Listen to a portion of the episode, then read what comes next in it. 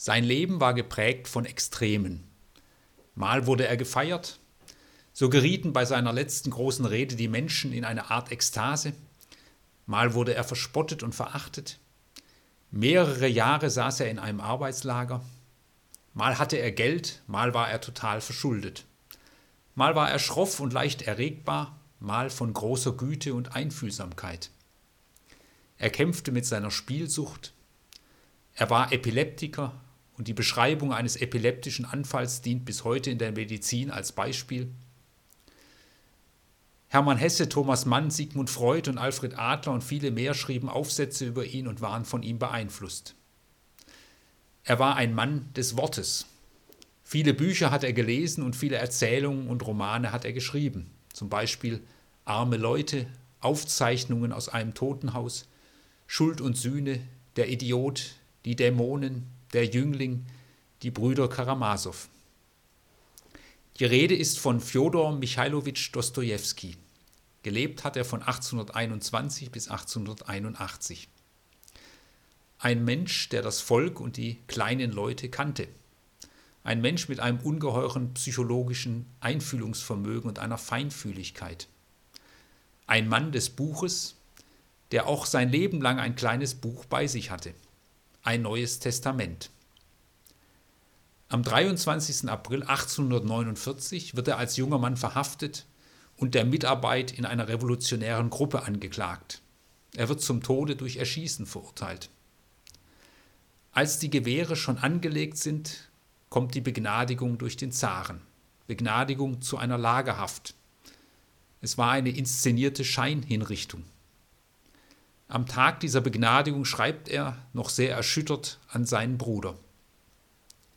In meiner Seele ist keine Bitterkeit und keine Missgunst mehr. Ich möchte in diesem Augenblick jeden, wer es auch sei, lieben und umarmen. Ich blicke zurück auf die Vergangenheit und denke an die verlorene Zeit, die dahingegangen ist in Irrungen, Verfehlungen, Trägheit, Unkenntnis des Lebens. Warum habe ich den Wert des Lebens nicht besser gekannt? Das Leben ist ein Geschenk, das Leben ist ein Glück. Nun gestaltet sich mein Leben neu, es wurde neu geboren, in neuer Form. So geh mit deinem Leben sorgsam um, vergeude es nicht. Denk an die Kinder. Anfang des Jahres 1850 wird Dostojewski in das Gefängnis von Omsk gebracht. Auf dem Weg dahin steckt ihm eine Frau ein neues Testament zu eines der Evangelien, die im Jahre 1821 in erster Auflage in Russisch erschienen waren. Während der vier Jahre im Lager besitzt Dostojewski nur ein einziges Buch, dieses Neue Testament. Und der Weg in die Verbannung wird für ihn ein Weg zum Evangelium. Die Leiden im Lager werden ihm zur Begegnung mit Jesus Christus. Später schreibt er ein Buch über diese Zeit, die Aufzeichnungen aus einem Totenhaus. Er selbst sagt, im Lager bin ich Christus begegnet. Und seine Frau schreibt in ihren Memoiren, während der ganzen vier Jahre seiner Gefangenschaft gestattete Fjodor Michailowitsch nicht eine Minute lang eine Trennung von dem heiligen Buch. Als er 20 Jahre später sich seiner Leiden und seiner Bekümmerung erinnerte, pflegte er zu sagen, dass das Evangelium das einzige war, das ihm überhaupt die Hoffnung erhielt. Nur von diesem Buch wurde er aufgerichtet. Wann immer er sich ihm zuwandte, fühlte er sich mit neuer Energie und Stärke gefüllt. Vier Jahre lang pflegte es im Gefängnis unter meinem Kissen zu liegen, schreibt er selbst. Von Zeit zu Zeit las ich darin und las anderen laut vor. Dostojewski hat sich bis zu seinem Sterben nie von diesem Neuen Testament getrennt. Er hat es seinem Sohn vererbt und nach dem Tod des Sohnes im Jahr 1922 kam es in die Lenin-Bibliothek. Dostojewski hat viele Stellen im Neuen Testament angestrichen. Er hat auch viele Randbemerkungen mit einem Bleistift gemacht. Das Neue Testament, das ewige Buch, wie er es nannte, war für ihn ein Arbeitsbuch. Und bei diesen Anstreichungen und Bemerkungen wird auch deutlich, was ihm wichtig war. Das Erste, was auffällt, ist, dass gerade die Stellen hervorgehoben sind, die auch in seinen Romanen eine zentrale Rolle spielen im Johannesevangelium die Auferweckung des Lazarus, die dann in Schuld und Sühne eine wichtige Rolle spielt. Im Johannesevangelium die Stelle vom Weizenkorn, das in die Erde gelegt wird, stirbt und Frucht bringt. Diese Stelle ist dann bei die Brüder Karamasow sehr zentral. Wenn man seine Unterstreichungen anschaut, dann werden ein paar Themen besonders deutlich. Der Zweifel. Dostoevsky hebt viele Stellen im Evangelium hervor, die vom Zweifel reden. So im Johannesevangelium Kapitel 1, Vers 46 ist eine der ersten Anmerkungen Dostojewskis im Johannesevangelium und eine der letzten, Johannes 20, Vers 25. Die erste ist der Zweifel des Nathanael an Jesus, die letzte ist der Zweifel des Thomas nach der Auferstehung von Jesus. Der Zweifel hat Dostoevsky beschäftigt, nicht nur intellektuell, sondern auch existenziell. Und er sieht, dass der Zweifel auch im Neuen Testament nicht ausgeblendet ist, sondern benannt wird. Und so wie Dostoevsky in seinen Romanen den verschiedenen Stimmen ihr volles Recht gibt, so sieht er auch in der Bibel eine Freiheit des Wortes. Diese Vielstimmigkeit interessiert ihn im Neuen Testament. Von sich selber sagt er, dass seine Seele durch das Feuer des Zweifels gegangen ist. Da ist der intellektuelle Zweifel, da ist die Erfahrung im Lager, das sind Lebenserfahrungen.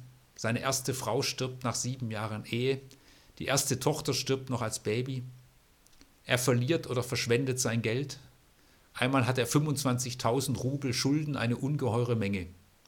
Er ist ständig unter Druck. Den Roman Der Spieler schreibt er in dreieinhalb Wochen. Einmal sagt er, diese gemeinen Hunde, seine Gegner, haben mir vorgeworfen, in, ein, in einer ungebildeten und rückständigen Art und Weise an Gott zu glauben. Aber ich glaube doch nicht wie ein Dummkopf oder wie ein Fanatiker an Gott. Diese blöden Kerle haben noch nicht einmal im Traum solch eine Kraft der Verneinung Gottes erlebt, wie ich sie selbst durchgemacht habe. Zweifel, aber als etwas Durchlebtes und Durchlittenes, nicht als ein vergnügliches intellektuelles Spiel. Zweifel nicht als etwas, womit man sich brüstet, sondern etwas, was man gerne überwinden möchte. Und für Dostoevsky ist beim Weg zum Glauben nicht der Zweifel das Problem, sondern mehr die Lauheit, die Gleichgültigkeit der Menschen. Nathanael und Thomas waren nicht lau, sie wollten die Wahrheit wissen. Sie werden nicht wegen ihrer Zweifel von Jesus getadelt.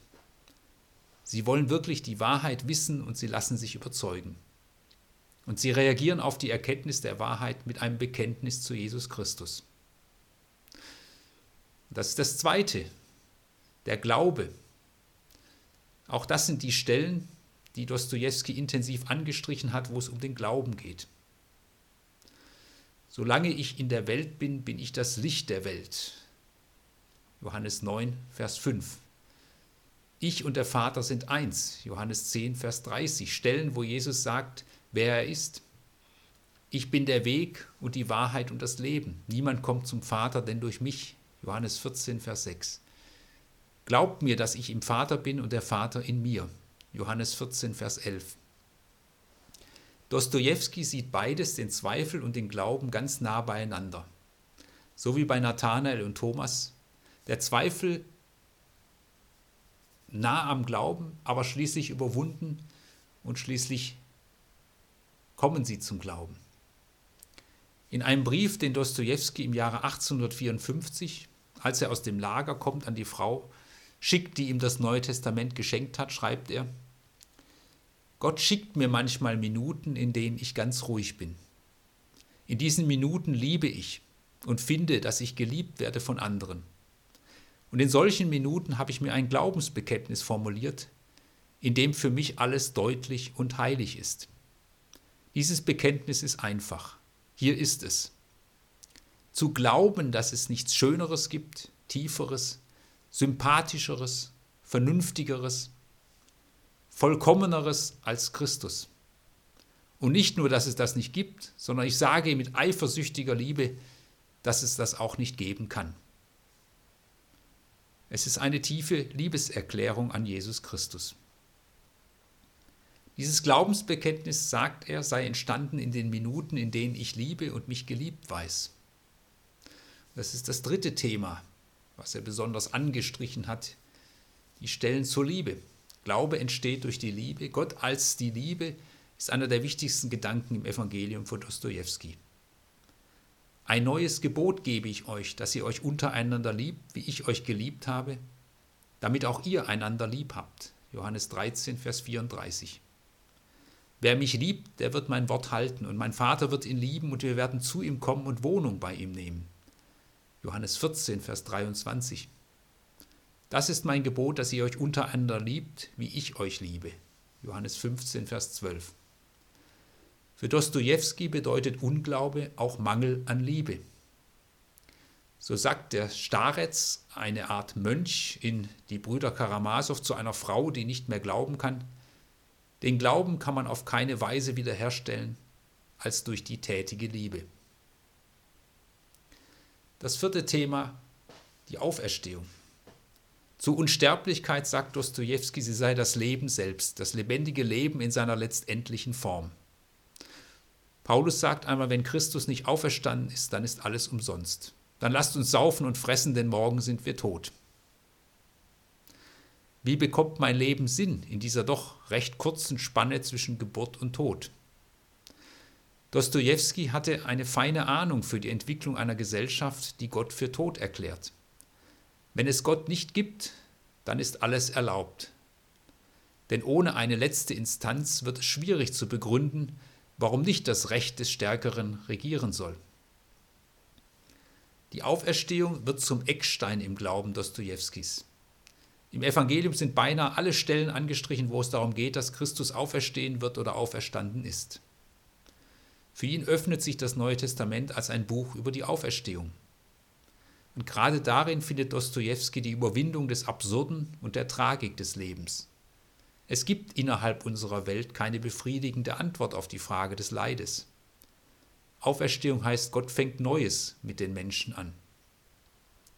Der Roman Die Brüder Karamasow endet mit dem Tod und mit dem Begräbnis eines kleinen Jungen. Er schließt wie folgt: Aljoscha Karamasow steht an dem Stein, der nach dem Begräbnis des Iljuscha gesetzt wurde.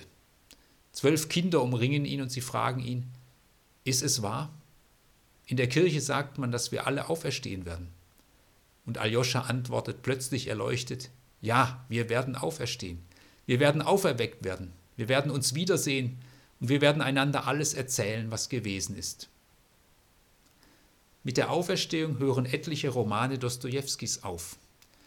Bei den Aufzeichnungen aus dem Totenhaus kommt der Held in die Freiheit und Dostojewski schließt mit den Worten Die Freiheit, ein neues Leben, Auferstehung, was für ein feines Minütchen. Oder bei Schuld und Sühne. Raskolnikow wirft sich Sonja zu Füßen und spürt das erste Mal seit seiner Kindheit etwas wie Liebe. Und in dieser Liebe spürt er plötzlich, dass er die Möglichkeit hat zu glauben, den Glauben von Sonja anzunehmen. Und Dostojewski schließt, und der Held, er steht auf zu einem neuen Leben. Auf seinem Sterbebett lässt Dostojewski seine Frau das Neue Testament aufschlagen und sie liest vor. Ich bedarf wohl, dass ich getauft werde von dir, und du kommst zu mir? Jesus antwortete und sprach zu ihm, Halte mich nicht zurück, denn es gebührt uns, alle Gerechtigkeit zu erfüllen. Nachdem er diese Worte gehört hatte, dachte Dostojewski einen Augenblick nach und sagte dann zu seiner Frau, Hast du es gehört? Halte mich nicht zurück meine Stunde ist gekommen. Er lässt seine beiden Kinder kommen und liest in Lukas 15 die Geschichte von den beiden verlorenen Söhnen vor und sagt, Meine Kinder, vergesst nie, was ihr eben gehört habt. Habt unbedingtes Vertrauen auf Gott und zweifelt nicht an seiner Gnade. Ich liebe euch sehr, aber meine Liebe ist nichts im Vergleich zu Gottes unendlicher Liebe zu seinen Menschen. Selbst wenn ihr ein Verbrechen begehen solltet, zweifelt niemals an Gott ihr seid seine Kinder. Demütigt euch vor ihm, so wie der verlorene Sohn sich vor seinem Vater demütigte. Bittet ihn um Vergebung, dann wird er sich freuen, so wie sich der Vater über die Heimkehr des verlorenen Sohnes freute. Für Dostoevsky ist das Neue Testament ein Arbeitsbuch, aber noch viel mehr ein Lebensbuch, ein Schatz.